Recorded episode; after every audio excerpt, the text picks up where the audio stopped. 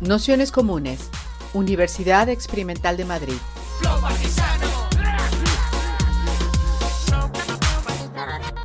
Toda la información en nuestro canal de Telegram Nociones Comunes o en nuestra web traficantes.net barra formación. Bueno, hola. Eh, gracias por venir a esta sesión del curso de Nociones Comunes sobre Monique Wittig. Hoy tenemos a José Palma. Eh, esta sesión está titulada Un proyecto de escritura al servicio de la liberación lesbiana.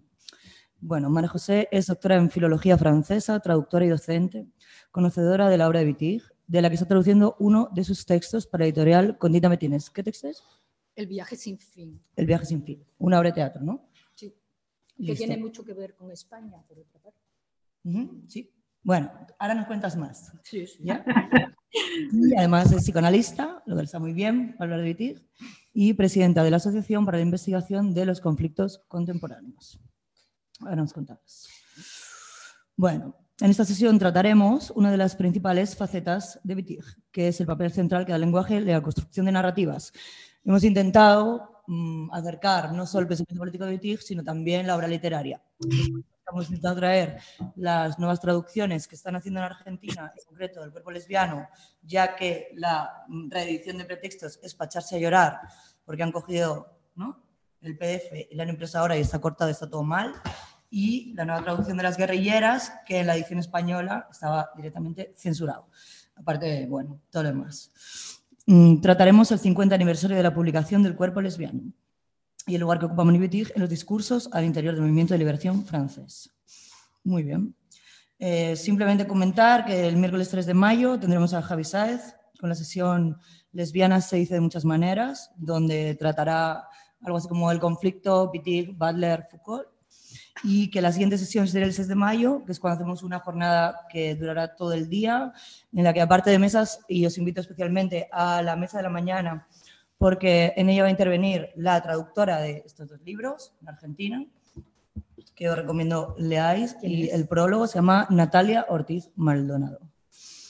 ¿Ya? Y aparte habrá como una mesa abierta para quien quiera traer sus fanzines o publicaciones o primeras ediciones que quiera compartir o mostrar o lo que sea, pues hay una convocatoria que, que ya está rodando por ahí. Entonces, nada, yo doy paso a María José, que ya lo va a explicar todo muchísimo mejor. Y bueno, sobre todo todo lo que tiene que ver con la traducción, ¿no? Y con la recepción. Más que la traducción es como el proyecto político de Wittig no es solamente el pensamiento heterosexual, desde mi punto de vista es una consecuencia de su trabajo sobre la escritura. ¿No? Entonces, bueno, como me voy a quedar en lo políticamente correcto, voy a darle buenas tardes a todas y darle las gracias a Rocío, de, bueno, ya sabéis, de Traficante, que yo creo que fue al final del año pasado, por ahí yo le mandé la propuesta de que se pudiera celebrar el 50 aniversario de la publicación del cuerpo lesbiano y rápidamente me dijo que sí, y entonces se organizó las jornadas del 6 de mayo. Y también este seminario que mmm, yo creo que a excepción de, de hoy, eh, se va a hablar fundamentalmente de la posición política en relación con la heterosexualidad, la abolición del sexo, de la categoría de sexo. A mí me parece que eso, insisto, porque es que es lo que, es lo que se, se ha entendido de, de Wittig, pero me parece que eso es tener una visión muy restrictiva del pensamiento de, de. ¿no? Entonces, bueno, también quería darle las gracias a Almudena, que debe andar por algún lugar, de Nociones Comunes, justamente por haber organizado, haber organizado estos seminarios, ¿no? Eh, si, a ver, ¿cómo decirlo? Yo no voy a hablar casi nada del pensamiento queer, porque me parece que el pensamiento queer mmm, tapa en cierta medida el proyecto político absolutamente radical de Wittig y por una parte es, digamos, lo más, lo más conocido, ¿no? E insisto que voy a hablar aquí de algo que, que es Mm, en la medida en que hay poca traducción, afortunadamente están apareciendo traducciones ahora, de la obra de Wittig, eh, es uno de los aspectos menos conocidos, ¿no? que son sus textos de ficción. Aquí, cuando hablo de ciertas cosas, habría que poner muchas comillas, ¿no? en donde de una forma metafórica expresa sus posiciones políticas. En este sentido, podemos decir que la ficción es un medio para llevar a cabo una serie de reivindicaciones políticas de forma mucho más sutil, pero más eficaz. A través del arte, entendiendo la literatura también como arte, y también un poco para que lo veáis eh, el sentido que le quiero dar aquí a, a, arte, literatura y arte, cómo se concibe la grafía china. ¿no? Como sabéis, eh, los textos, bueno, lo tenéis aquí, eh, es el Opoponax, el Opoponax que recibió el premio Médicis en 1964, fue una eclosión total en cuanto al trabajo sobre la textura y el texto del lenguaje y bueno, fue acogida por, pues, por alguien que eh, tenía que ver con la institución. Pasa, pasa con la institución literaria como Marguerite Duras, que, bueno, hizo un elogio absolutamente grande de, de. ¿no? Posteriormente se publica Las guerrilleras, que se publican en 1969. El cuerpo, las guerrilleras, bueno, yo tengo la traducción castellana, la que hizo Seif Barral, que por cierto parece ser que el castellano no, no está como muy correcto.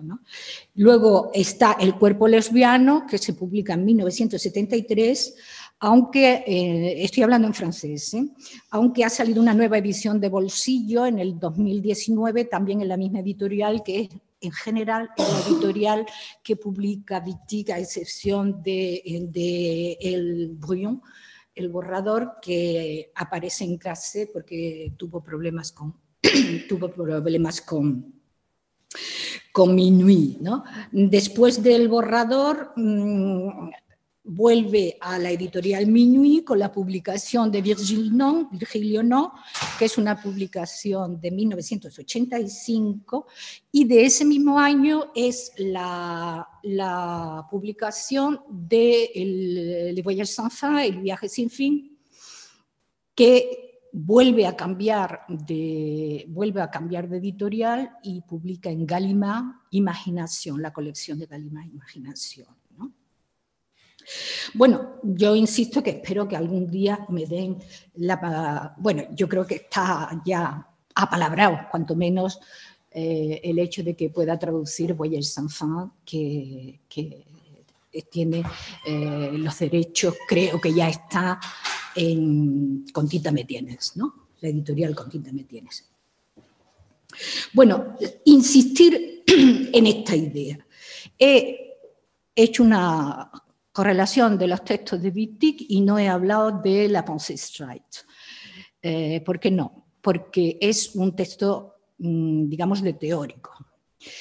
Para mí se ha traducido por pensamiento heterosexual, yo tengo mis dudas que solamente se pueda, aunque es cierto ¿eh? no, que straight se puede traducir por heterosexual, a mí me parece que es un poco reductivo y que straight, por lo menos en mi inglés precario, es mucho más amplio, es lo normativo. ¿no? Lo que pasa es que se ha extrapolado al tema del sexo y la sexualidad y por eso se habla de heterosexualidad, que es lo normativo.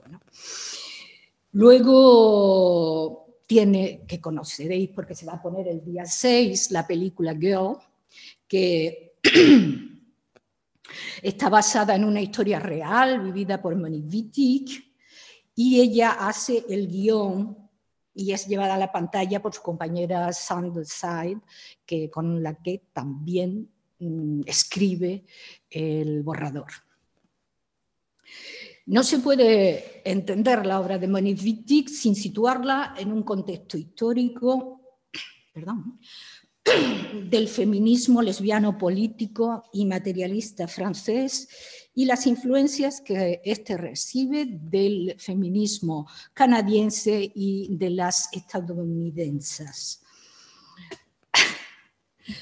Como he dicho, voy a tratar como primer punto la contextualización histórica de la obra de Monique Wittig. Si alguien está más interesado, bueno, pues en este libro tenéis todo un gran apartado sobre, sobre el movimiento histórico, no solamente los hechos puntuales que se dan en, los finales 69 y 70, sino también los discursos que se dan ahí, las publicaciones, porque hay una, hay una temática muy fuerte que lo podéis ver, por ejemplo, en la, en la revista Sorcière, que es sobre el tema, el tema de, de la de la escritura, las publicaciones que se dan, las tomas de posición, etcétera, etcétera. Y sobre todo lo que respecta a Monique Wittig, el tema del nacionalismo lesbiano o del separatismo lesbiano, se le conoce por las dos posiciones, que en definitiva mm, se va a, a manifestar en la revista que tenéis ahí dos números de cuestión feminista y eh, que va a ser causa, causa de separación entre eh, el colectivo. ¿no? Y aquí tengo que decir que no solamente hablo en, la, cuestión del trabajo teórico, sino también a través de mi experiencia. ¿no? Eh, se van a separar por este tema y eso va a desembocar en eh, el exilio, por llamarlo por llamarlo así, ¿no? de Monique a Estados Unidos con su compañera, ¿no? Eso por una parte.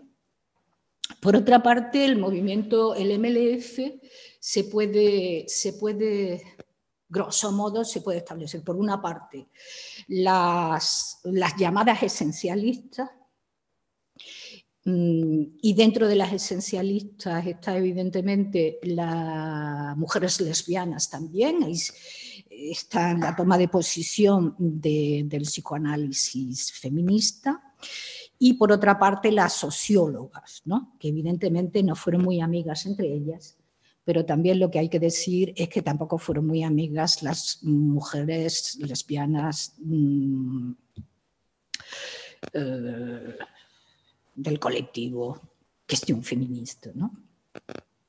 De todas formas, lo importante es que a raíz del mayo del 68 se pone en discurso las, sexualidades de las mujeres y, mm, los tabúes que, que conllevan. Luego hablaré un poquito del mayo del 68 porque no se puede entender, por ejemplo, la guerrillera el texto de la guerrillera sin entender lo que ocurrió en el mayo del 68. ¿Vale? Bueno, mm, siempre se ha dicho que el MLF, el Movimiento de Liberación de Femmes, mm, se da con el ramo este que un grupo de mujeres pone en el Arco del Triunfo. Bueno, eh, el acto fundacional de, eh, la creación entre comillas, del MLF, es un mm, acto que se da en la Universidad Experimental de Vincennes, lo que es hoy París 8, que fue eh, una universidad creada durante el mayo y eh, fue un acto donde se empieza a hablar de eh, las sexualidades. ¿no? Eso es finales del 69 y en mayo del 70 pues se hace ese gesto simbólico ¿no? del ramo a la, mm, a la tumba del soldado desconocido con el epígrafe de hay alguien más desconocido que el soldado desconocido, que es la mujer del soldado. Bien, bueno, insisto en que las guerrilleras que se publican en el 69 y como el título indica, ya se centra en la ola revolucionaria del mayo, pero evidentemente desde el punto de vista lesbiano, porque en no sé, eh, bueno, en el 68 ya empieza, pero sobre todo en el 69 aparece una cierta visibilidad de las lesbianas, ¿no? En este ambiente aparecen los primeros grupos de lesbianas en los años 70, principios del 70, el 71, y eh, Monique Wittig va a pertenecer en el Frente de Liberación Homosexual, pero va a tardar dos meses en irse. Mm, ¿Por qué? Pues porque se da cuenta perfectamente de que eh, en ese momento eran gays y lesbianas, los gays ejercen su poder sobre las lesbianas, las silencian, ¿no? Entonces se van y crean el grupo Las Pequeñas Margaritas. Este es un grupo también, bueno, relativamente efímero, y luego se crea Le Guine Rouge, las bolleras rojas. Y es importante porque es la de las primeras manifestaciones en que la palabra guine, que es una palabra que en su origen, bueno, en 1927, creo recordar, es una palabra que aparece ya eh, haciendo referencia a las prostitutas, ¿eh? pero luego en el lenguaje popular pues es la, la, la lesbiana, ¿no? O sea, se podría traducir perfectamente eh, en las bolleras rojas o las tortilleras rojas o algo por esto. Mm, de todas formas, hay la reivindicación de esta palabra se da también ahora, hay un grupo que se llama Le y bueno, pero en esta época, en los años, si me acuerdo bien, es en el año 71, eh, Monique Wittig juega un papel muy importante en eh, la construcción de este grupo, que también relativamente mm, va, a durar poco, y más tarde Monique va a formar parte de las feministas revolucionarias del 73 al 75. Eh, bueno, en cuanto a, ya he hecho referencia al acto simbólico del nacimiento del MLF, y mm, he dicho que es en, París 8, en la Universidad de Vincennes, que es una universidad junto con Nanterre, que está en el oeste, en el noroeste de París, que es una facultad de ciencias políticas. Y, París 8 em, es donde ahora mismo a nivel de universidad se está dando la mayor contestación a la propuesta de Macron de Macron, no sé cómo se dice en castellano, y sobre bueno, la reforma esta de la... Si habéis visto las noticias, sabéis un poco lo que está haciendo. Bueno, ¿qué quiero decir con esto? Pues que tanto como Nanterre, en París, ¿eh? estoy hablando de París, Nanterre como París 8, pues ahí ha sido, tiene una, una tradición de revolucionaria, no sé si ahora se puede llamar revolucionario, pero en todo caso contestataria, ¿no?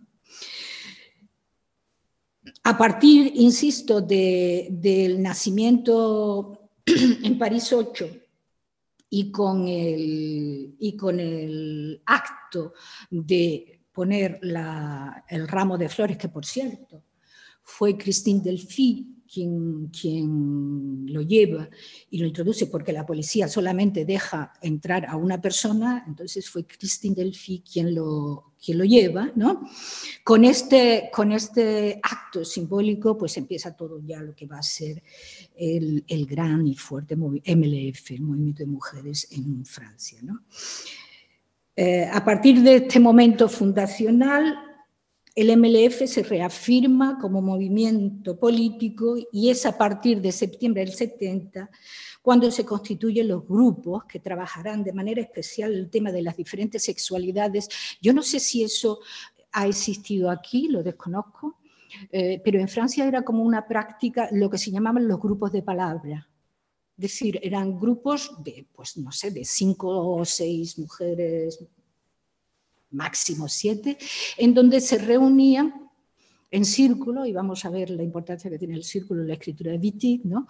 Eh, para hablar de, su, eh, de sus sexualidades y también la función que la palabra y el discurso, el vehicular ese discurso tiene en, el descubrimiento de, bueno, yo recuerdo uno que una señora decía, llevo 20 años casada y no he tenido un orgasmo en mi vida. Bueno, eso en ponerlo en colectividad hace que circule y bueno, mm, lo mínimo que se puede decir es que existe un acto beneficiatorio para, la mujer que lo dice y para las que están lo escuchan, ¿no? La, vehicular el discurso. ¿no? Bueno, una vez situada la obra de Wittig en su marco histórico, voy a hablar de cada obra un poco, y mm, toda la obra de Wittig está centrada en un proyecto ideológico, político y utópico. Y en, cierto, y en bastantes momentos yo diría que paradójico, ¿no? que comienza evidentemente con la obra Lopoponax, aunque existe una novela anterior a Lopoponax que no está publicada y que se encuentra en los archivos Monique Wittig de, que los compró la biblioteca de la Universidad de Yale, compró todos los manuscritos eh, y que por el momento cartas, manuscritos, exposiciones y tal, que eh, todavía no se pueden publicar. ¿Cuál es el interés de Wittig en relación con la escritura? Bueno, pues me voy a, limitar a sus propias palabras. Voy a citar a Wittig. ¿no? La escritura o la ficción es la producción de un signo propio. Es así como se debe concebir la escritura como el orgasmo de un ser, o digamos de una estructura, que debe, para llevarse a cabo, darse con júbilo en una palabra, significarse a ella misma. Yo creo que aquí la posición de, de Wittig no es eh, exclusiva, sino que hay una corriente dentro del MLF que, es lo que se llama la, la escritura del goce, que, bueno, puedes desde Chantal Chaguaz, Benoit Grull, um, por supuesto, eh, toda, toda, toda la escritura, y digo escritura, ¿eh? que sale de ciertas posiciones políticas y reivindicativas del MLF. Bueno, el, gran aporte que, que hace es que a partir de esta corriente que hay de la escritura del goce, eh, ella reivindica, se reivindica como una escritura lesbiana. Y eh, a partir de este significarse, porque evidentemente otra de las razones por las que Wittig deja, deja París, ella habla de París, es mm, porque es una lesbiana muy significada políticamente. Entonces, imaginaros cómo en los años 64, en los años 70, los dardos que le pueden caer. Entonces, bueno. Eh, Monique Wittig va a emprender su proyecto de escritura para el cual va a ser una condición sine qua non el empleo de la metáfora. En todos sus textos, la metáfora ocupa un lugar fundamental en el sentido de que la metáfora posibilita la creación de un espacio y un tiempo que le es absolutamente necesario para configurar un imaginario, y en todo caso eh, un imaginario lesbiano. En este sentido, la escritura de Wittig, su trabajo con y de la lengua, es radicalmente político. Pues es a través de la lengua cómo nos podemos representar, y en todo caso nos podemos representar en esta metaforización de otra forma, frente a lo que nos representa, a los discursos hegemónicos patriarcales que, nos representa o representa a las mujeres y a las mujeres lesbianas nos representa como un vacío que se manifiesta en Wittig sobre todo se da en las guerrilleras, pero sobre todo se da en, el cuerpo lesbiano como una separación, no sé si lo veis, como una separación, una separación entre, digamos, párrafo y párrafo. ¿eh? Eh, ¿por, qué, ¿por, qué, hace Wittig esto? Pues esto tiene un sentido, que es mostrar en la lectura lo que él, mm, digamos, los vacíos, los huecos, que ella lo manifiesta por la página, estos trozos en blanco, sobre eh, el mm, a ver, dicho de otra forma, la falta de inscripción del deseo lesbiano en los discursos hegemónicos patriarcales. Sí, es una forma, luego en, el cuerpo lesbiano lo vamos a ver también en relación con el yo, pero es una forma de manifestar eh, este vacío. Eh, lo vamos a encontrar aquí y en la página también vamos a encontrar el círculo que aparece en la, en la obra de Vitti y que eh, de cara a la lectura va a romper, no solamente va a romper este espacio en blanco, sino que va a romper también cómo leemos el círculo. Pues yo no lo sé, yo puedo hacer una lectura mía, ¿no?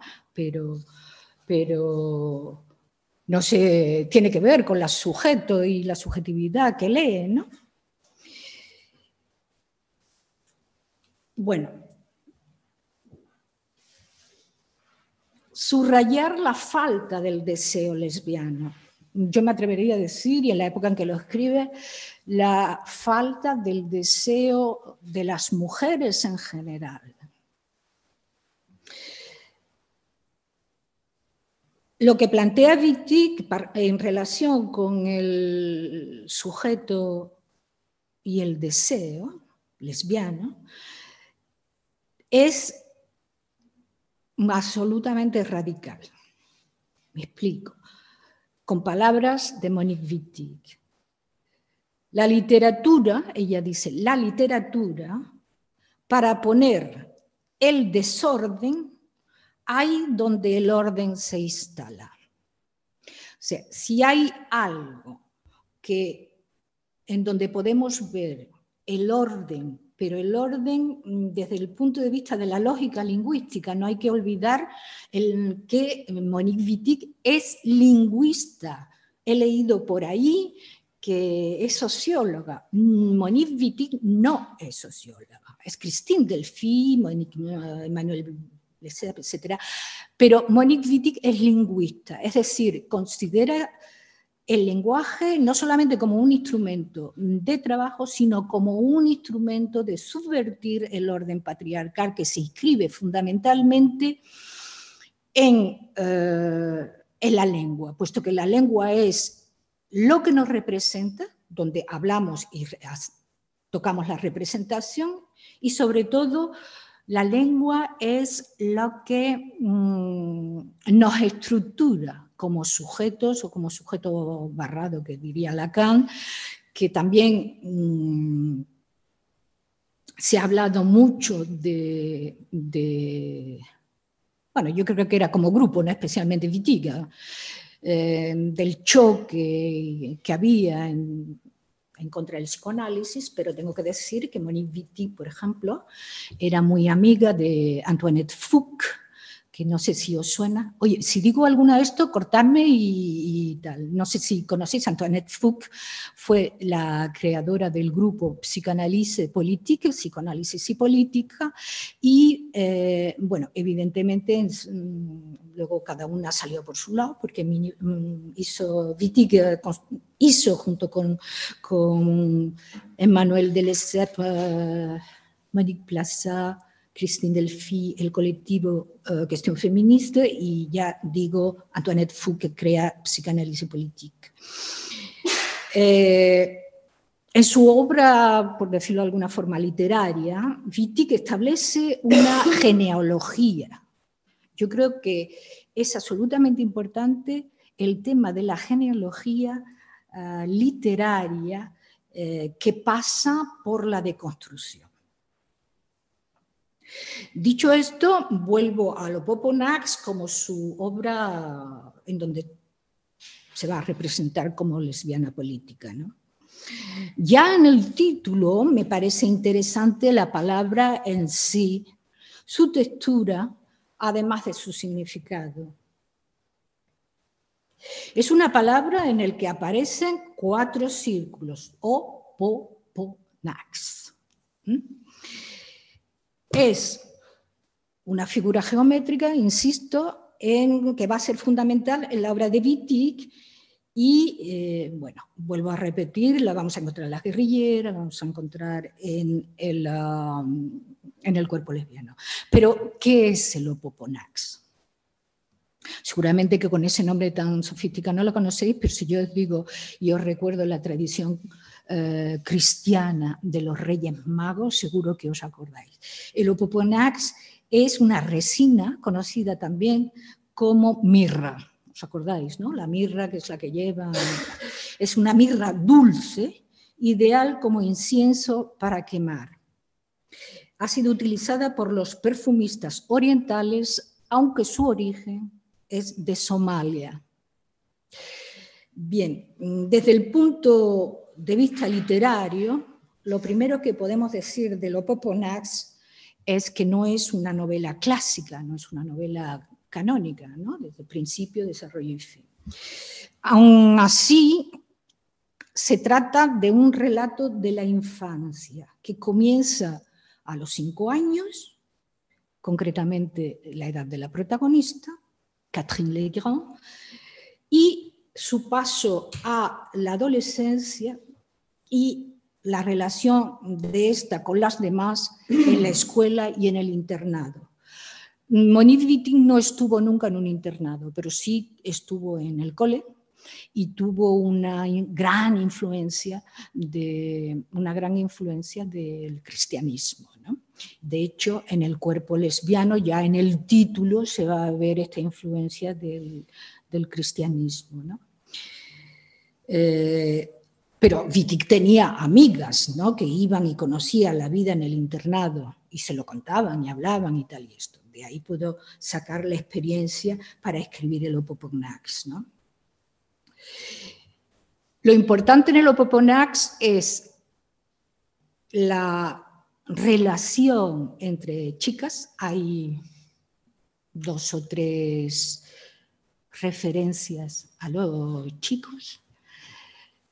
Y mm, hay un cierto ritmo en el texto y luego casi al final eh, va mm, a acelerarse el ritmo del texto. ¿no? A mí lo que me, parece muy, muy interesante es como el ritmo del texto va, mm, bueno, es una reflexión después, ¿no? va paralelo a el descubrimiento progresivo del deseo, del deseo lesbiano. Entonces, cuando, cuando el deseo lesbiano se hace absolutamente eh, evidente es cuando como el, el, deseo cuando se manifiesta se acelera, ¿no? Entonces el texto al final se acelera, ¿no? Eh, y mm, se manifiesta en Catherine Legrand y Valérie Bourges, que es la otra chica, pero fijaros que la... Mm, el deseo activado no es Catherine Legrand. Yo he escuchado una entrevista que le hicieron en el año 64 con cuando salió Lopoponax y le dieron el premio Medici y todo esto, que eh, era muy curioso, ¿no? Porque el, señor que le hacía la entrevista en televisión, la podéis ver en internet, ¿eh? mm, decía, pero Catherine Legrand es usted, eh, tal. Y Monique mm, bueno, cortadísima y decía quizás, no sé cuánto, con ese miedo todavía que había para significarse como, como lesbiana, ¿no? Y, quizás por eso el, el, deseo se manifiesta mm, sobre todo en Valérie Bourgeon. Y eso en cuanto al contenido. Y por otra parte, las disidencias que el relato muestra con respecto al lenguaje y a la escritura. Por ejemplo, no hay capítulos, lo cual nos deja un poco desconcertados, ¿no? Son frases muy cortas que tienen que ver con la alteración de la respiración. Y esta es una problemática que surge sobre todo, yo la he trabajado en, Ellen Sixus, ¿no? en donde, eh, o en Jean Ivrard, Jean Ivrard es un seudónimo, eh, en donde hay frases muy cortas, pero si, leéis, por ejemplo, el Opoponax o leéis Madre la Muerte de, de Jean es... Mm, no sé cómo decirlo, o sea, es como algo así, ¿no? Eh, entonces, eso altera el neuma, ¿no? La respiración. En boca de la propia Wittig, eh, con respecto a lo Poponax, el libro está construido a trozos, como cuando se nos vienen a la cabeza los recuerdos. Estos no son lineales, como tampoco la es la imaginación y la memoria lo sabéis perfectamente, ¿no? La memoria es flash, ¿no? Como que aparece, desaparece y bien. Wittig lo que hace en el Opoponax es una reconstitución del recuerdo. No hay historia, sino que el relato se forma, se manifiesta de forma lagunal, que está en relación con los saltos por llamarlo de alguna forma, que se produce en la memoria y que tienen que ver más con la temporalidad que con el tiempo. La voz de Catherine Legrand, que es una de las protagonistas, expresa el movimiento de la frase, el sonido del lenguaje. Y hay una cosa también muy curiosa, bueno, curiosa, podía ser, en la época todavía existía, ¿no? que es el empleo del patois de, alsaciano. Sabéis que, que que es de, la alsaciana, ¿eh? del Alto Rin, y eh, ¿qué es el patois? Pues el patois son una, es una lengua mejor, bueno, son lenguas porque están muy, muy ligadas al mundo rural. Entonces son, no sé si hay un equivalente aquí en castellano, pero bueno, tenéis el... No, no, no, no, no es un dialecto, es una lengua. Es una lengua, pero que solamente mm, está hablada en espacios rurales y, por ejemplo, el patois del centro de, Francia, de la voz, por ejemplo, no es igual que el patois de, Alsacia, ¿no? Entonces es un empleo también del patois alsaciano, ¿no? y eh, en donde la actividad está presente durante todo el tiempo, lo que da una gran movilidad al relato. Yo recuerdo Gilles, que es la hermana de Monique decía que siempre Monique estaba eh, de pequeña dando saltos, ¿no? o sea, estaba corriendo, estaba dando saltos, estaba moviéndose, eh, y yo creo que eso se recoge en, esta, en, esta, en este texto, ¿no? porque si bien Monique Wittig está en contra de la autobiografía, no hace, ella dice que no hace autobiografía, sí que eh, hay elementos autobiográficos. ¿no? Yo creo que en toda su obra hay elementos autobiográficos. Eh, bueno, Catherine Legrand enumera una multiplicidad de personajes.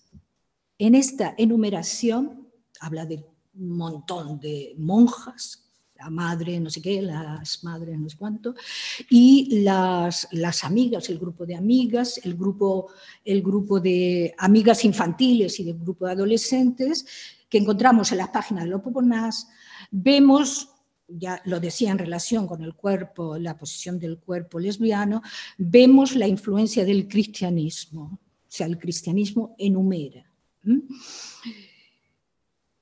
Y otra de las cosas en que vemos la influencia del cristianismo, que esto se dice muy poco de Wittig, eh, siempre se habla de la revolucionaria lesbiana y tal, bueno, pues ahí hay una, un sustrato del que no se puede separar, como ninguna de nosotras nos podemos separar de una educación y de unos discursos hegemónicos que nos han estructurado. En Monique Wittig eh, la influencia cristiana se ve también en la desaparición del yo eso que luego va a recoger en el pensamiento hetero, ¿eh?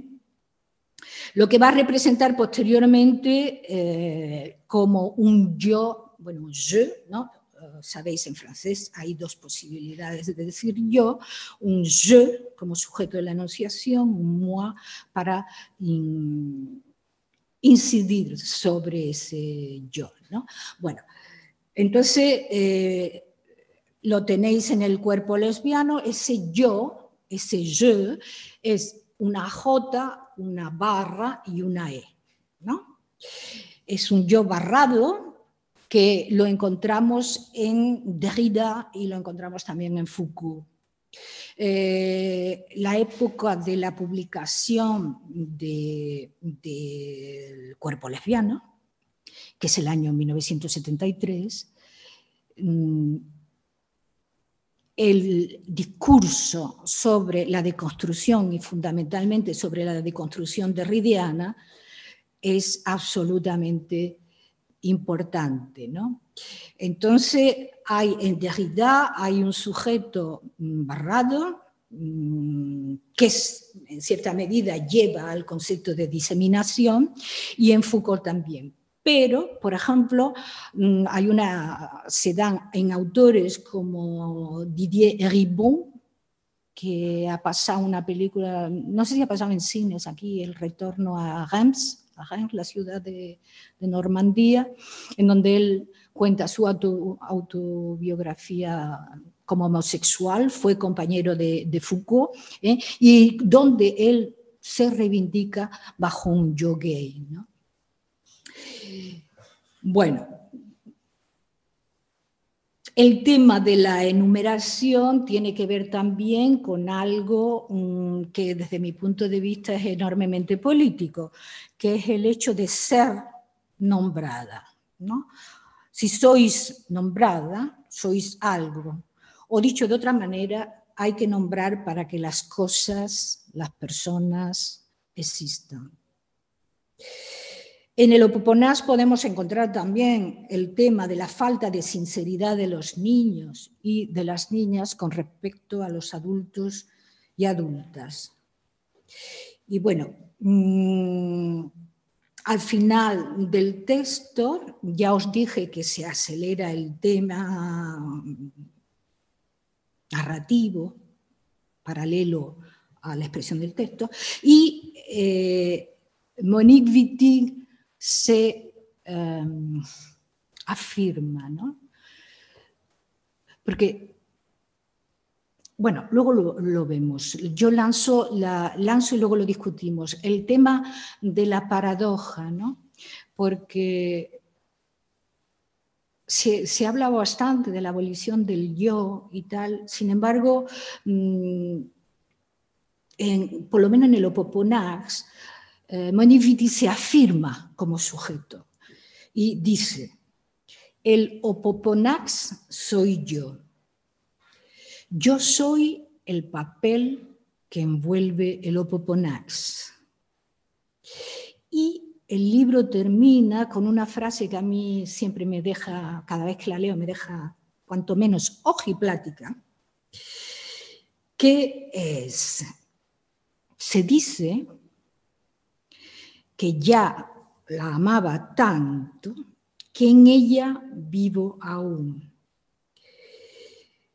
En cuya frase podemos ver la deconstrucción que Wittig hace de la lógica lingüística del sujeto, verbo, objeto y el reparto que esta lógica conlleva con respecto a la diferencia sexual. Yo no sé si habéis pensado, por ejemplo, y, eso es una estructura que se da también en el discurso mm, bíblico, el sujeto con, mayúscula y el verbo.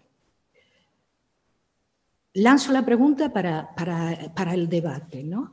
Sujeto-verbo con respecto a la diferencia sexual, ¿a qué estamos haciendo referencia? Y es una estructura básica que nos, que nos, que nos estructura como sujetos. ¿eh? Sujeto mayúscula barra verbo, ¿no? ¿A qué se está haciendo referencia con eso? Y luego otra barra, objeto. Y objeto yo lo pondría, vamos, yo siempre lo pongo en la iconografía que utilizo como objeto, ¿no? Eh, lo dejo ahí. para, para charlar luego. ¿no?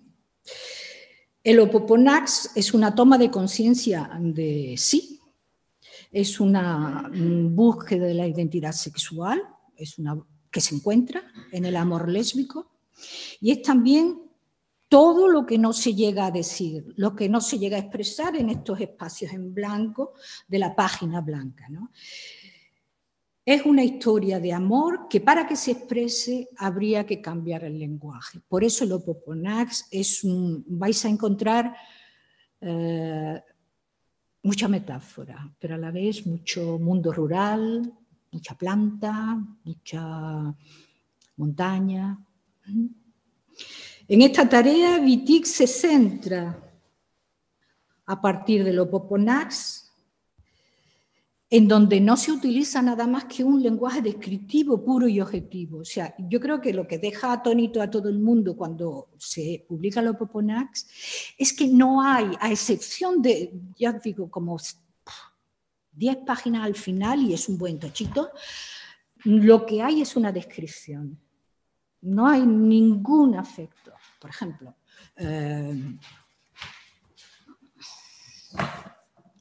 tenía aquí algunas cositas de lo Poponax. Eh,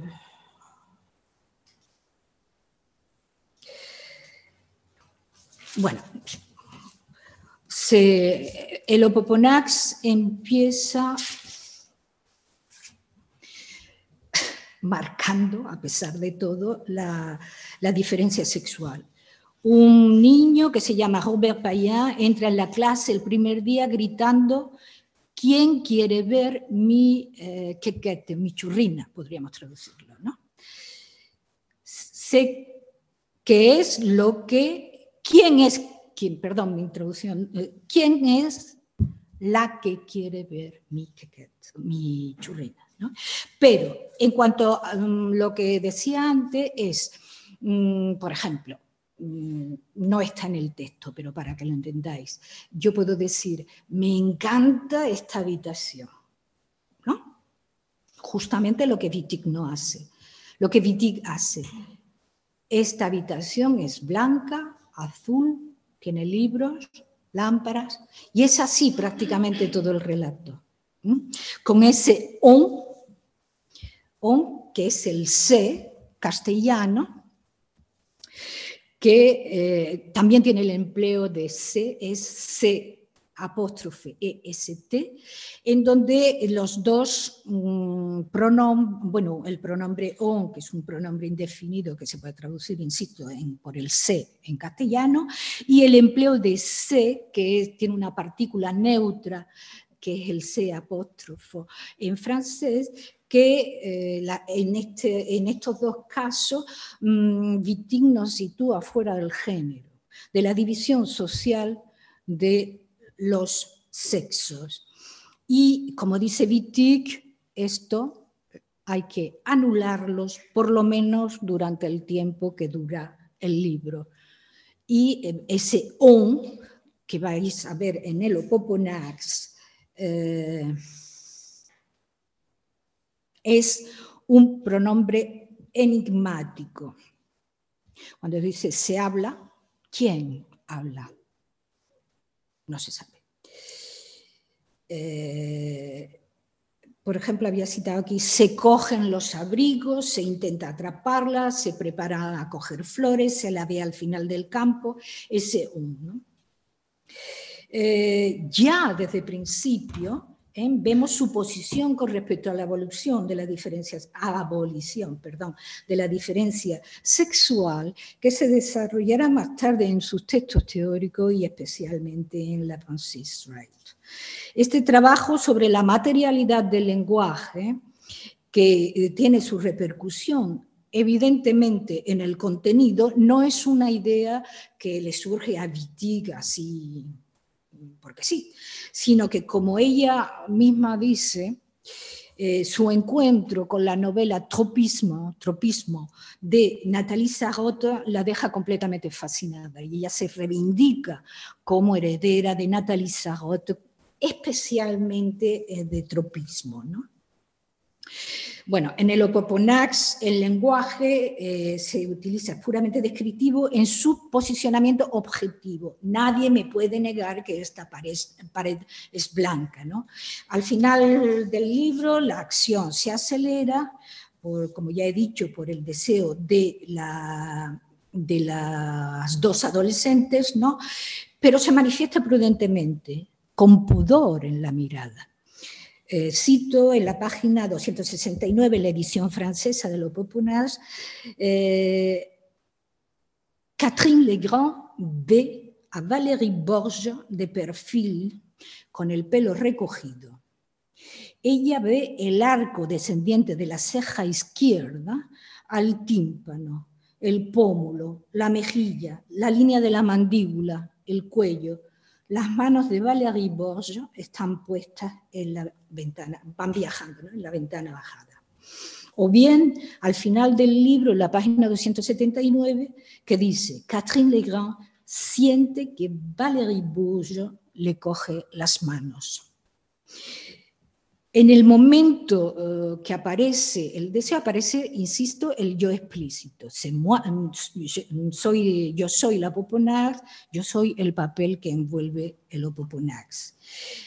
Bien, después del boom de, de Opoponax, se publica también en Minuit las guerrilleras. Insisto, que no se puede entender las guerrilleras si no se conoce por lo menos un poquito del mayo del 68. Eh, Monique Wittig escribe las guerrilleras durante el mayo. Eh, se publica en 1969, pero lo, escribe en el 68. Eh, con respecto a la participación de Wittig en el mayo, ella fue fundadora del comité de redacción, perdón, el Comité de Acción Revolucionaria de la Cultura durante el periodo de ocupación de la Sorbona. Sabéis que la Sorbona estuvo ocupada durante eh, finales de abril y prácticamente todo el mes de mayo. Eh, con lo cual no es de extrañar el contenido de las guerrilleras, título que conlleva un neologismo que tiene que ver con la cultura española, con la cultura andaluza, más concretamente, y con la lucha de guerrilla. Eh, la guerrillera, le guerrilla, es una traducción del español porque las guerrilleras en francés no se dice le guerrières, se dice le guerrières, las guerreras. ¿no?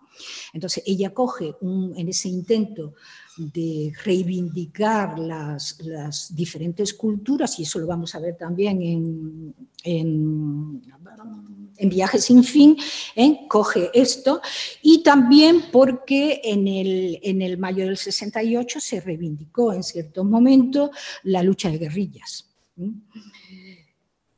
¿Por qué coge esta palabra? Pues porque el guerrillero y la guerrillera se caracteriza por su fidelidad al pueblo y a sus ideales.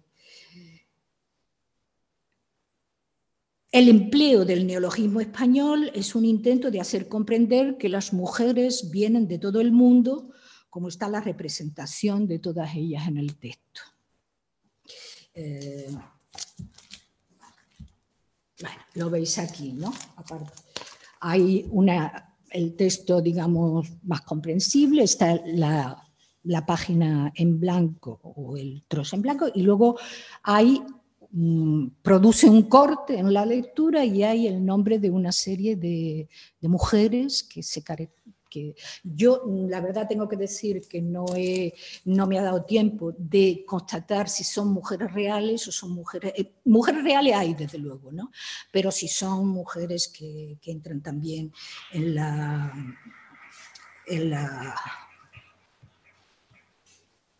mitología de Wittig.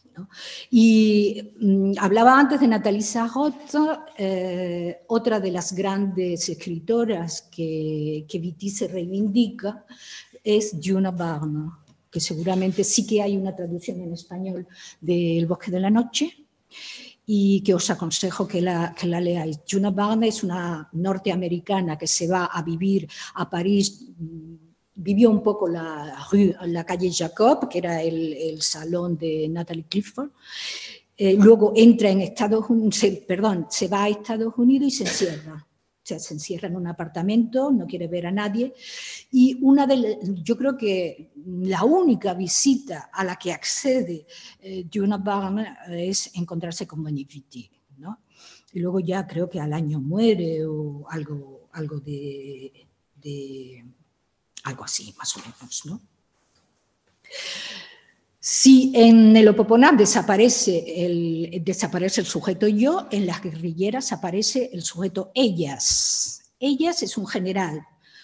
Eh, una vez más se da la lista de eh, nombres de mujeres eh, que, como he dicho, vienen de todo el mundo. De nuevo, aparece la figura geométrica del círculo, pero esta mm, ves de forma muy manifiesta. Y tenemos una escritura fragmentaria con el fin mm, de crear también una sensación de extrañeza. Yo os aconsejo que leáis algún texto y me gustaría luego hablar con vosotras para ver cómo habéis leído los círculos, la, página en blanco y todo esto. ¿Cuál ha sido la inscripción en ese, en ese texto blanco?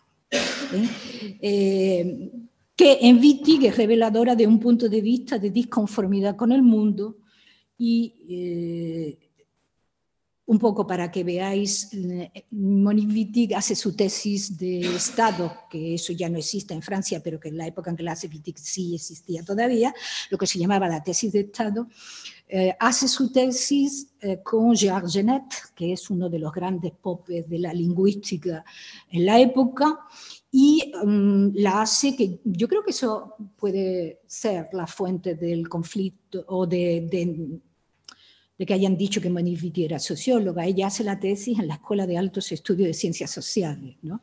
Entonces a lo mejor alguien dijo, bueno, ciencias sociales, pues socióloga, en fin. Bien, entonces en su tesis ella trabaja a partir de una metáfora que se llama el caballo de Troya.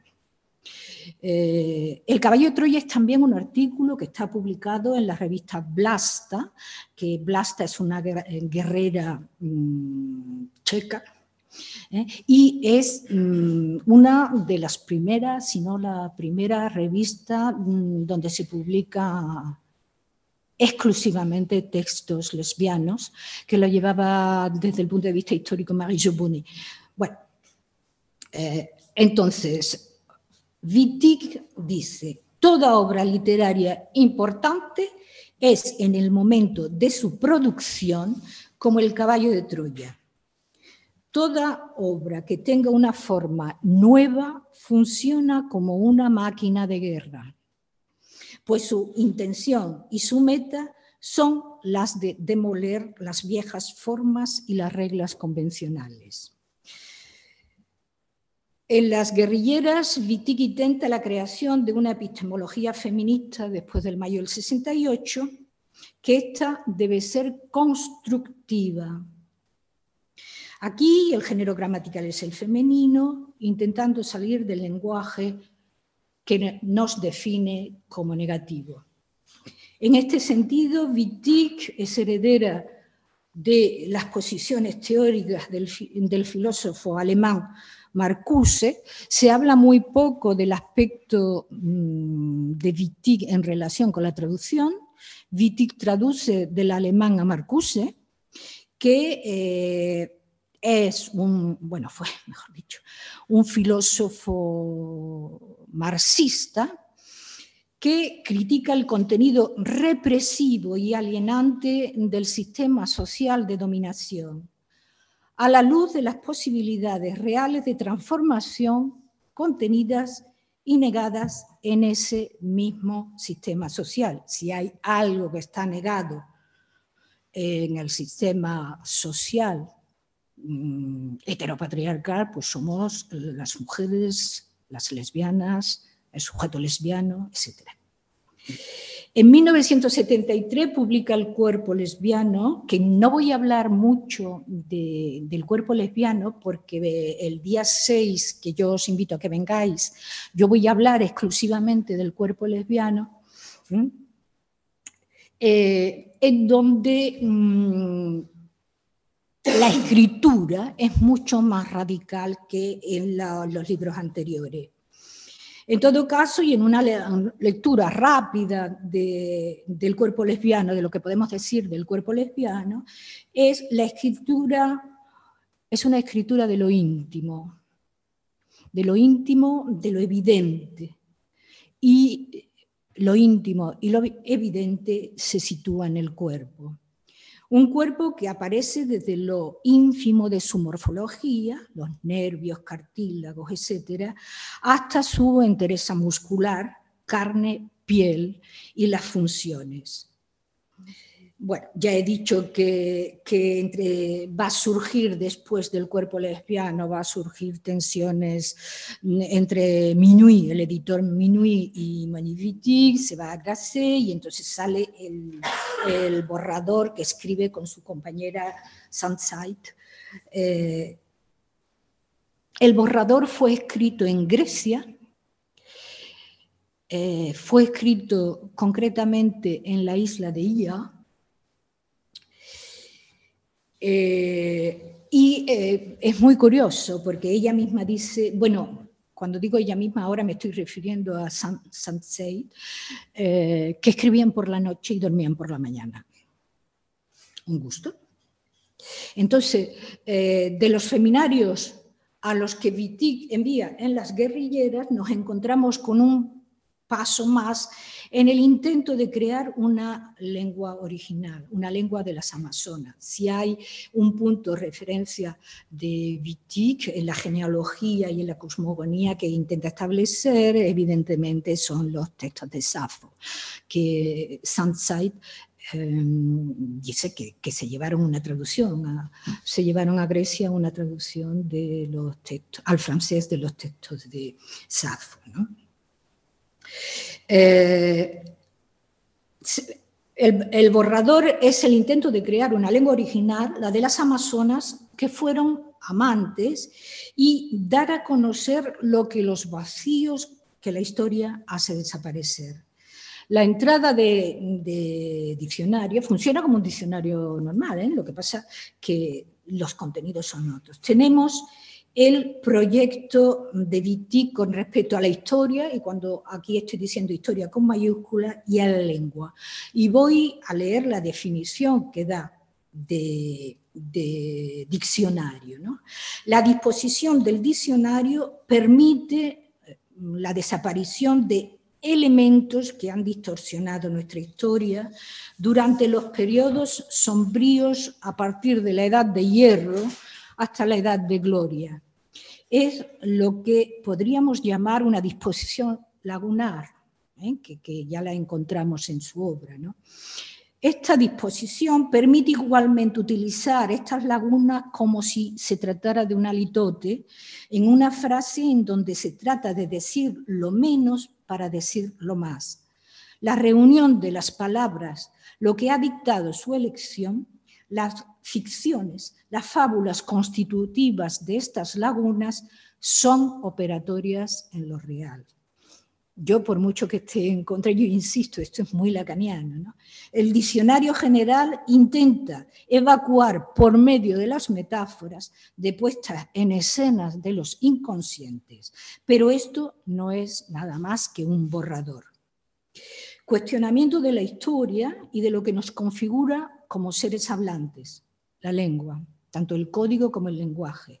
El borrador intenta ordenar las palabras de esta lengua original y sus historias, poner en relieve, perdón, poner de relieve en la lengua llena de símbolos la domesticación que los cuerpos nómadas, y esto me recuerda al sujeto nómada de Rossi Braidotti, sufren al ser asignados a la categoría del sexo.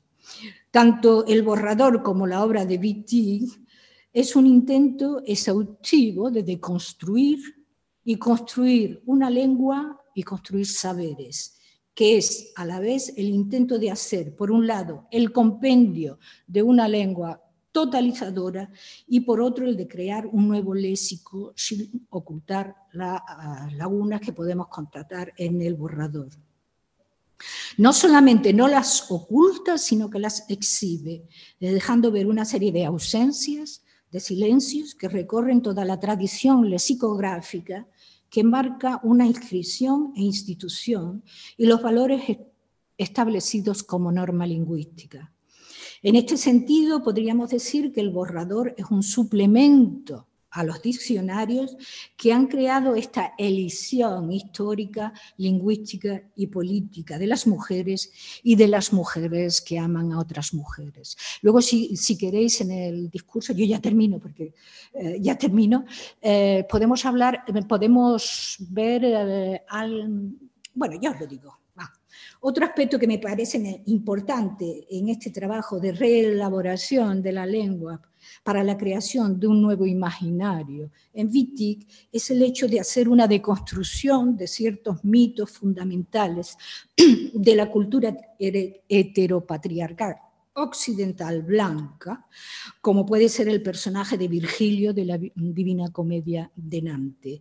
En su obra Virgilio no, no, Wittig nos muestra de nuevo la dimensión religiosa al escoger la figura de Virgilio, que es un profeta del cristianismo, pero da un paso hacia adelante y se separa mm, de él presentándose ella misma bajo la figura de Manastabal como una guía que lejos de avanzar con la tranquilidad del Virgilio de Dante, va a estar acompañada en su paseo por las calles de San Francisco de una serie de vagabundas y algo importante, en el sentido de la deconstrucción, de ángeles en carne y hueso, que como en la comedia de Dante todo acaba bien, no sin pasar por el infierno, y el infierno es donde estamos las mujeres. También en el Virgin hay el, infierno, el limbo y el paraíso. Como Dante, Wittig Manastabal va a van a ser o va a ser las antiheroínas. Hay una deconstrucción de la figura del héroe y en este sentido también hay una deconstrucción de la figura, sobre todo en la obra de teatro, hay una deconstrucción de la figura de Don Quijote y Sancho Panza, que Viti conoce bien, ¿eh? y eh, ¿quién va a ser eh, Don Quijote y quién va a ser Sancho Panza. Pues evidentemente la lesbiana Doña Quijota y Panza eh, bajo la representación de otra lesbiana. Tengo que decir que el año pasado en la Casa de la Poesía en París se representó la, obra El viaje sin fin.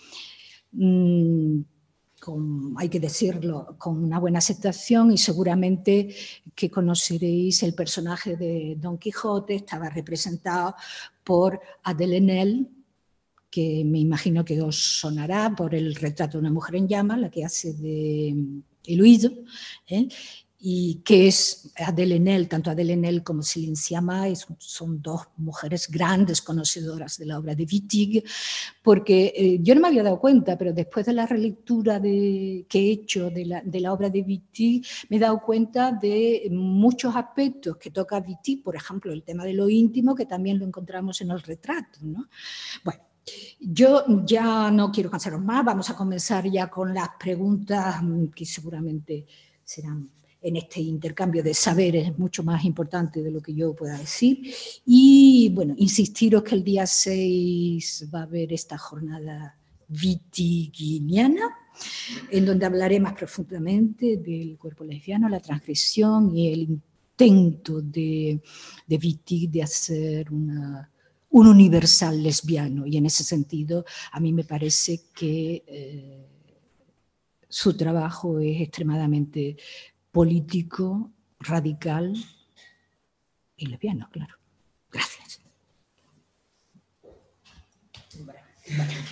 Eh, pues damos paso al turno de palabra. Quien quiera comentar por aquí o online. Adelante.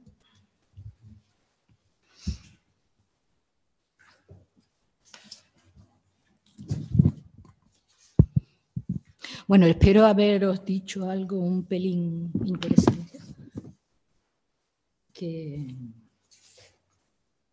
no se haya dicho ya de Vitigo.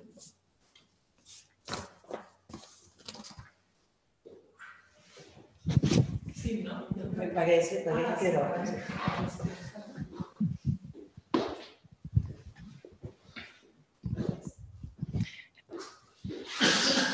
Eh, muchas gracias, me ha gustado mucho, llega un poco tarde, pero me, he incorporado, que llega un poco tarde, pero me he cogido, me he subido al tren. Quería preguntarte, has mencionado, no sé si has llegado a decir que tú no estás de acuerdo con la relación que se hace de Monique Wittig con el psicoanálisis, eh, con que se le vincule, y quería preguntarte qué relación tiene o tuvo ella con el psicoanálisis. La relación que tuvo con el psicoanálisis fue eh, la relación que, tuvo con Antoinette Fouque, ¿eh? la, fundadora de la editorial Mujeres de FAM, que es una que bueno, que se define como fundamentalmente publica textos de psicoanálisis y literatura eh, no, no, es una literatura psicoanalítica, pero sí, por ejemplo, si conocéis la escritura de Wittig, eh, de, no, de Wittig, no, de, de Lensixus, pues es una escritura en donde hay un trabajo, se queda o no, se puede hacer esa lectura también sobre el, em, eh, el inconsciente, los sueños y tal, ¿no? Entonces, hay ahí Claro, es que eso hay que situarlo en los dos bloques que se dan en el feminismo francés. Por una parte, las sociólogas y por otra parte, las psicoanalistas. Aunque eso es reducir mucho, pero simplemente para lo, que, lo, veáis, ¿no? los dos bloques que se dan. Y luego hay otras cosas, por ejemplo, que mm, aunque Wittig no quiera, o no sé si era muy consciente o no, por ejemplo, la barra que separa el je, eh, la J barra E, pues en la misma época mm, Lacan estaba hablando del sujeto barrado, ¿no? Las mujeres somos sujeto barrado en el discurso lacaniano. Eso por una parte. Y por otra parte, eh, la crítica absolutamente radical que hace Wittig de la mujer, la fama, pues por ejemplo, mm, contextualizada en otro aspecto, también coincide con la posición lacaniana de la mujer no existe. Entonces, claro, mm, a mí lo que me da que pensar, y lanzo la, la idea, es si Wittig está tan separada de los discursos hegemónicos que se están dando en ese momento o si inconscientemente eh, hay una cierta conexión. No lo sé, la verdad, pero a mí me, llama la, atención. Evidentemente, Lacan no se posiciona con respecto al lesbianismo, pero el hecho, por ejemplo, de, que, de la afirmación de que la mujer no existe lacaniana, pues me da que pensar también que puede tener algunos puntos en común con la posición con la posición de Vitigno. ¿no? Se me ocurre.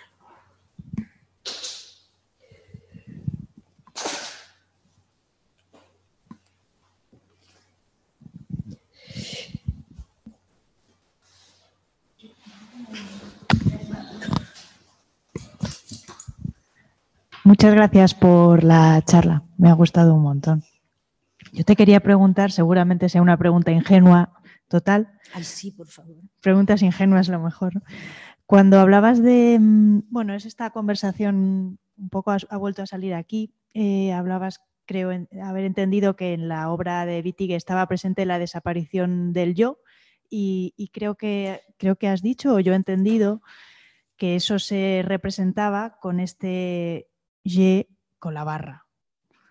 Y, la sí. barra e. Entonces, eso lo has conectado con Derrida y Foucault. Eso no lo he entendido, pero es normal porque Derrida y Foucault están ahí pendientes para mí, pues como tanta otra gente. Em, pero bueno, me parece curioso, eh, o no sé si acabo de entender, o me parece como un poco contradictorio esa desaparición del yo y a la vez esa necesidad de ser, de ser nombradas, ¿no? Que tú comentabas también en el texto. O sea, que por un lado está la desaparición del yo, que también has comentado, no, no, no, y luego la, vale, ya acabo. Y esa cosa, necesidad de ser nombradas, y luego ese cierre de Lopoponax, ¿no? Que decías de Lopoponax soy yo. Entonces, bueno. Primero, Wittig no habla de la desaparición del yo, habla de la ruptura del yo. Esa barra, ¿cómo se puede leer esa barra? Esa barra mm, se, no esa barra se puede leer como, y de hecho en la época hablábamos de, era el discurso que se daba, mm, como un yo que está colonizado por lo masculino y se utilizaba la palabra colonizar.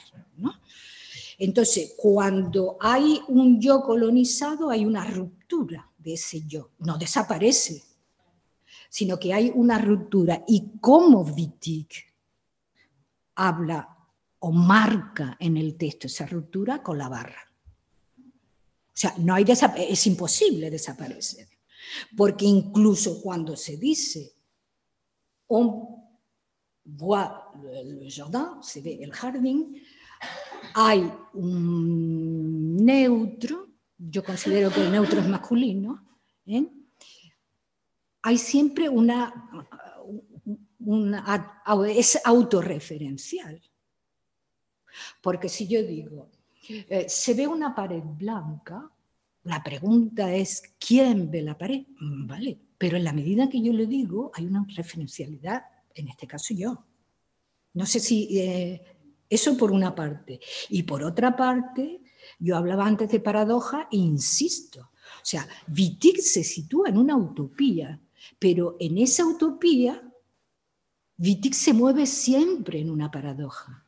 O sea, yo, imaginaros que soy Wittig, ¿no? Para establecer la lógica.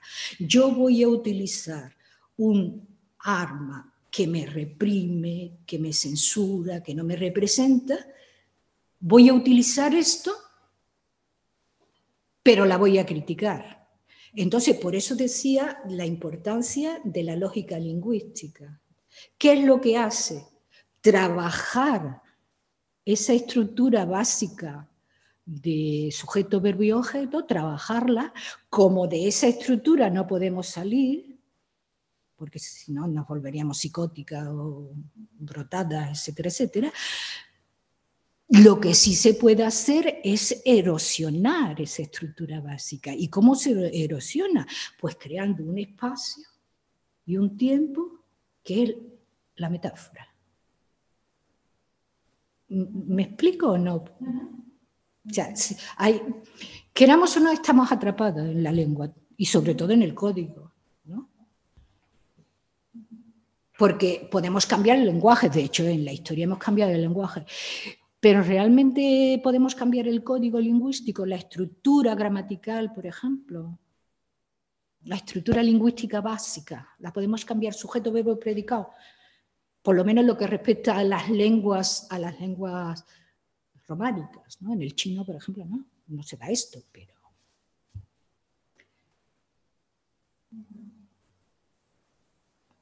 Y, Gracias. y en ese sentido me parece, me parece que Wittig es absolutamente radical en su, en su posicionamiento, ¿no? porque atenta a la estructura básica del sujeto y en esa medida deconstruye el sujeto con mayúscula. ¿Podrías contar un poquito más la ligación entre Wittig, y todos los ideogramas, como se llaman, chinos y esas cosas, como que has dejado entrever antes?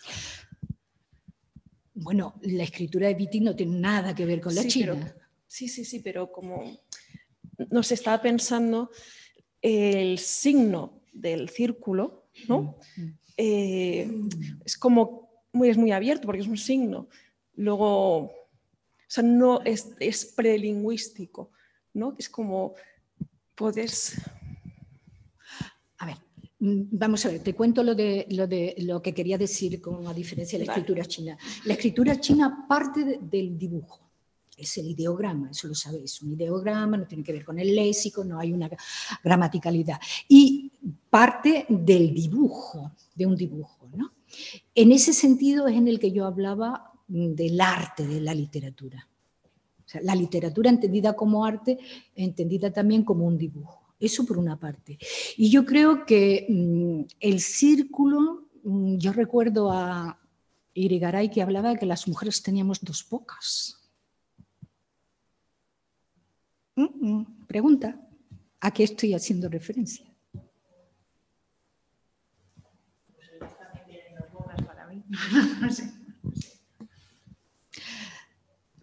Tres. Ah, y eso se llama olvido ahí. Uf, uf, uf. ¿Por qué dentro del MLF el círculo es, es, algo, nos sentamos en círculo, el círculo que aparece en los textos? Es así como funciona el patriarcado o heteropatriarcado, ¿no? Uh, hay una palabra, mmm, ayúdame, que refoulé, ¿no? El que se olvida y se reniega y se niega y se, no es consciente. Eso es lo que hace el heteropatriarcado. ¿no? ¿Perdón? Todavía más, porque lo reprimido puede venir, pero lo inconsciente es todavía más. El, eh, el trayecto es mucho más largo, ¿no? Maiku eh, es más largo hacia la verbalización. Pues las mujeres tenemos tres bocas, la boca, la vagina y el ano. Y las tres bocas hablan. ¿O no? ¿No? No, sí, pero también cuando decís dos círculos en la mujer, a mí se me ocurren las dos tetas, ¿no? Es muy femenino. Los círculos,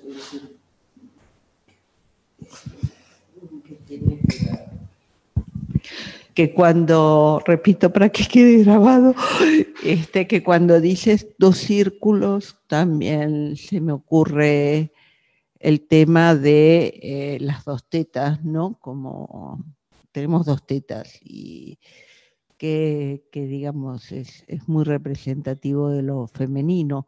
De todas formas, el círculo para mí es lo infinito, el símbolo de, de, del círculo es lo infinito, ¿no? Porque no tiene ni principio ni fin. Esta es, eh, digamos, lo atractivo de un círculo, ¿no? Que no tiene ni principio ni fin.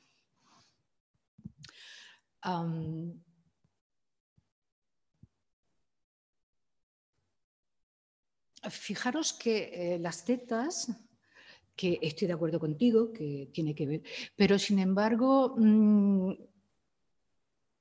a ver, ¿cómo lo digo? Que no digo una burrada. Mmm, no tiene... Eh, no implica esa interioridad como puede ser la vagina o el ano. O sea, la, teta sale, digamos, eh, si me apuráis mucho, puedo decir, es un elemento, mm, en cuanto a la representación, pues un elemento muy fálico, ¿no? Es, aunque sea muy femenino, ¿no? Pero para mí yo creo que hay una diferencia entre la vagina y el ano y, y las tetas. No sé si... si veis, ¿no? Bueno, es el adentro y el afuera, ¿no? Sí, sí, sí. Igual podrías leer como las entradas del diccionario como aro o anillo, porque el círculo sí. es no solamente como está cercano o referido a parte del cuerpo, creo, en sus textos, sino que habla, aparece muchas veces el aro y el círculo operando en muchos planos, y no solamente el físico, ¿no? También bueno, pero en un contexto, en un contexto de reivindicación de sexualidades, el círculo, yo la primera lectura que haría es con respecto a la sexualidad. Esa lectura está totalmente, está totalmente. Pero eso digo, igual puede leer como esas dos entradas para que se vea un poco la diversidad ah, de la cosa. Bueno, yo soy muy mala traduciendo, ¿eh? pero bueno. Ya es que no lo tenemos en castellano todavía. ¿no? Bueno, todavía. A ver, decías... Aro o anillo. Anillo. Nos pasaron una versión pirata traducida. ¿Pirata qué pirata? Ah, claro, que no, no la traducción es. No, no, no, es broma. Es Pues a no no viene. A aro no viene como a no.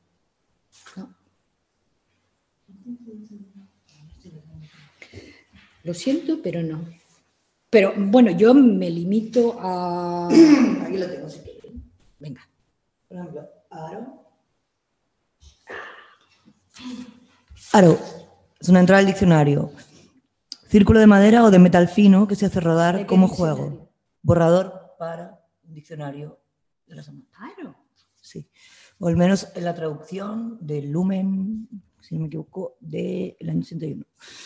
Bueno, círculo de madera o de metal fino que se hace rodar como juego con ayuda de un bastón y que se desliza por fricción y roce. Algunas lo utilizan como un código cuando no se atreven a expresar abiertamente su deseo y quién lo inspira. Entonces pasan y vuelven a pasar frente a la habitación de su amiga, haciendo girar su aro. Las más tímidas, para las cuales rodar el aro de día es todavía una confesión demasiado clara, utilizan un aro con campanillas, llamado aro sonante. Es necesaria mucha delicadeza para elegir las campanillas del aro. Cada una tiene sus timbres particulares y su manera de obtenerlos. Cada una espera que la persona deseada sabrá adivinar de quién es el aro, qué pasa. De noche, al reconocerlo por su música. Creo que aquí está claro como que pues, habla del Sí, pero dime dónde porque la edición francesa no está. Ah, yo habla con Pérez. Sorpresa. Igual sacó otro, otra entrada. ¿Eh?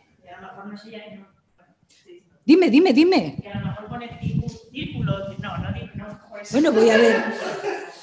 circunferencia. Voilà, cercle. Menos, menos. Cerne. Bueno, ¿no te parece como que habla de muchas cosas cuando habla de círculos? Me parece que no solamente habla de muchas cosas, sino que se las inventa, porque yo te juro que esta noche, cuando llegue a mi casa, me voy a ver el tema este. Igual, la, ¿cómo se dice Cercle, puedes decir cercle, puedes decir, ah, no. Es que creo que hay otra entrada que es círculo, no sé, no sé. A ver, cercle.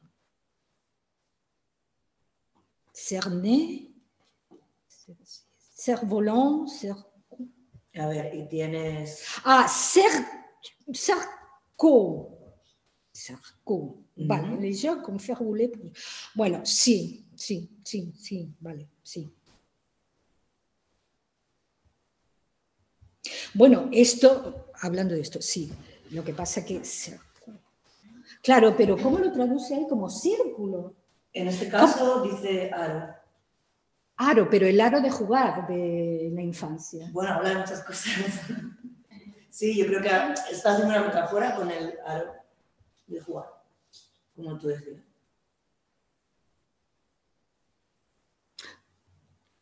Vale, vale, vale, vale. ¿Cómo decimos en castellano lo de, lo de el aro este, el aro que se da con el palito? No sé. Aro, se dice aro. Vale, es que en francés hay dos palabras. Vale, vale, vale. Mm, Me lo miro. Has, has, comentado varias veces la construcción que hace Wittig de un imaginario lesbiano. Mm. Y esto que estamos hablando del círculo, ¿es eso? O sea, es, eh, ¿está Wittig ahí como reivindicando el círculo, el aro o lo que sea como una, una construcción del imaginario lesbiano?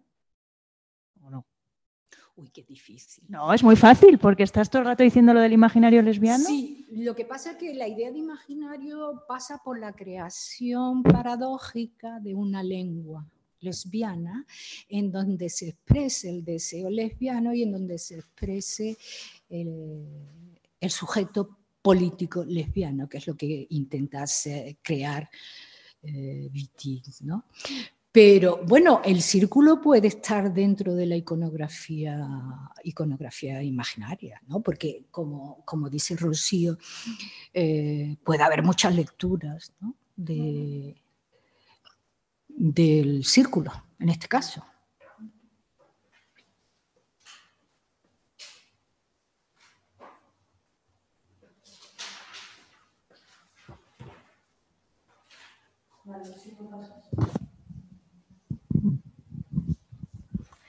Bueno, yo voy al lenguaje, pero a otro tema, pero porque a mí no me ha quedado claro, es más bien una duda. Cuando hablas de lo poponas, eh, se me hace muy raro imaginar cómo convive en un mismo libro, pero insisto, ¿cuál soy yo? O sea, es una duda de que no sé cómo puede convivir, como esa descripción eh, más objetiva, solo describir, em, aunque sea el posicionamiento así a propósito, con el uso de las metáforas. ¿Sabes? Como que no me imagino cómo abundan tanto las metáforas cuando lo que está haciendo, eh, tal como lo contabas, yo me imaginaba como un libro descriptivo. Mm, no sé, que no te lleva a ningún lado, objetivo. Entonces, ¿cómo, para hacernos, para hacerme una idea, cómo es que a la vez tenga metáforas? ¿O, no es en este libro donde aparece tanto el uso? En el Opoponas es en el que menos aparece el tema de, las metáforas. Eh, pero, por ejemplo, mm, a lo mejor me he expresado mal, pero decía metáfora en el sentido de, por ejemplo, hay, hay mucha descripción de, del campo, ¿no? Entonces, de plantas, de plantas odorantes. Entonces, quizás yo decía metáfora en el sentido de, de, oler, de, del color, de ver, porque a pesar de todo, de ese lenguaje descriptivo, mm, yo entiendo también que es difícil salir de la metáfora en, si yo digo un sol como un geranio, yo qué sé, ¿no? Pues me... Y es el, trabajo que hace Viti que, insisto, a mí me parece mucho más político, radical que... Porque, porque todo lo que ella escribe en su ficción luego lo va a teorizar. El pensamiento Streit es, es posterior a, toda esta teorización que ella hace en, sus textos.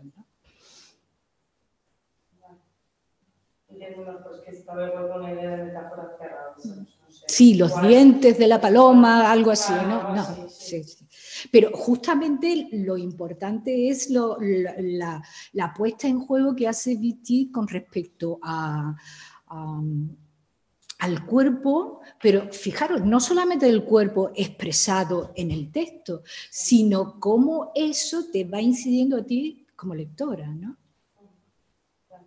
En el, en el, sentido imaginario y, yo incluso diría que el olor, ¿no? que es algo también como el círculo, es algo muy primario, muy originario. ¿no?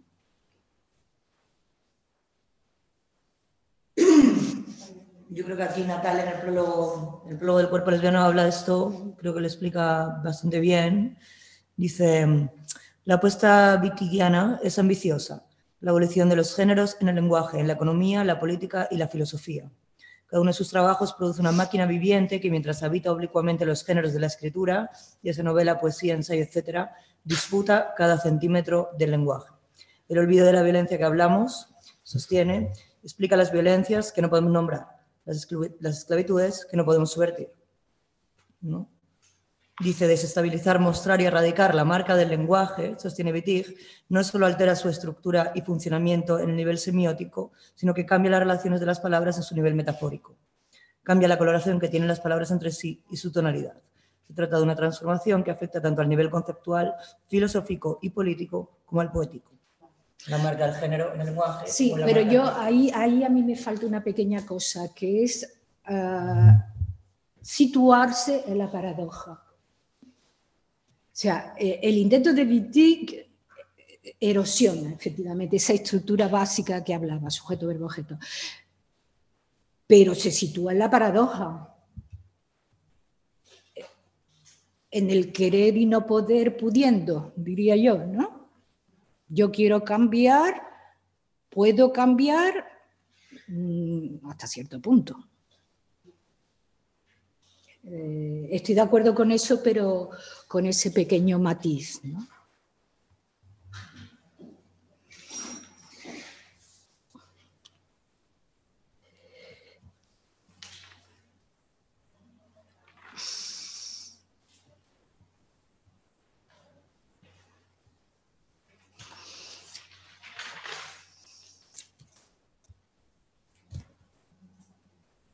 Yo, me tenía ahí una pequeña eh, pregunta que os lanzo, ¿no? Eh, borrador diccionario y amantes. ¿Qué pensáis de esos términos? ¿Cómo pueden estar articulados? Aparte del texto. ¿Y creéis que eh, el cuestionamiento, segunda pregunta, ¿creéis que el cuestionamiento que hace de la lengua y todo esto, eh, podríamos situarlo en la tradición literaria española? O hispana, española, me quedo ahí.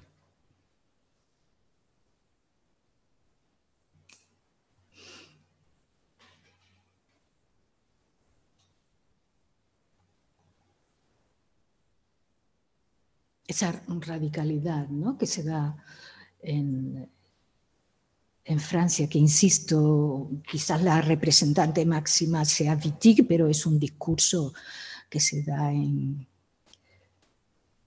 en la literatura de los años 70, escrita por mujeres. ¿eh?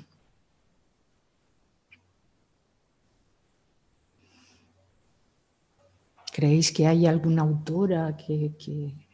A mí me encantaría conocerla, pero...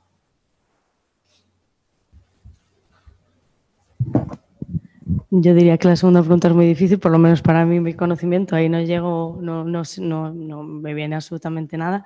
La primera, que sí queda más pie a la divagación y la reflexión, la primera pregunta que hiciste de borrador, diccionario y amantes, hombre, a mí sí que me suscita un poco, relacionándolo con lo anterior que hablabas de la paradoja, un poco de contradicción, no sé explicar bien por qué. Borrador y diccionario, bueno, pues borrador suena como algo indefinido y todavía no eh, terminado, obviamente, y diccionario como obliga un poco al uso, que igual me, choca también con ser amantes, que lo veo como más hacia, no sé, algo menos cerrado, más libre, llámale, no lo sé.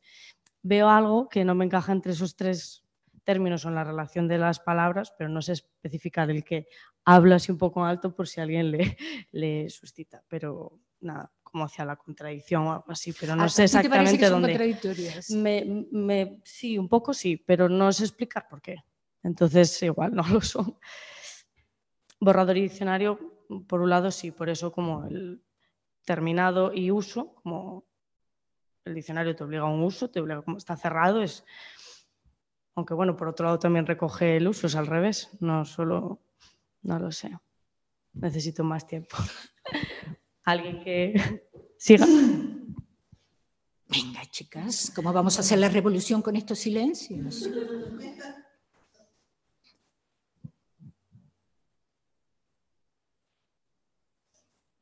Eh, eh, con el cuestionamiento de la historia, ¿no? O sea, un poco la posición de Viti, que la historia deja silencio, las entradas que no están en el diccionario con mayúscula, y el borrador sería ese código que hay que crear, que ahora mismo está como anexo, pero que pretende, como borrador, pero que pretende ser un diccionario en donde se exprese la historia de las Amazonas, que en definitiva es el gran proyecto de Wittig, ¿no? el, cuestionar la historia para crear la historia de las Amazonas, que ella trabaja, eh, que, que, ella habla, perdón. Eh,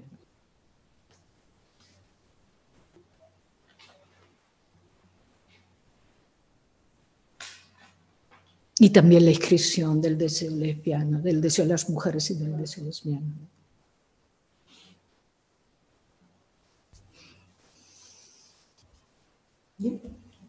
Sí.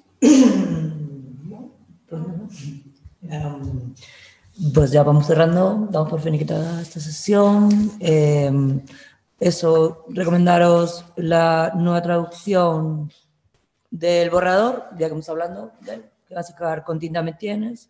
Y si quieres echarle un ojo a las traducciones argentinas también de Guerrilleras y El Cuerpo Lesbiano. Y nada más, nos vemos el día 3. Sí, el día y con Javi Sáez y luego el 6. ¿Ya? Muy bien, muchas gracias.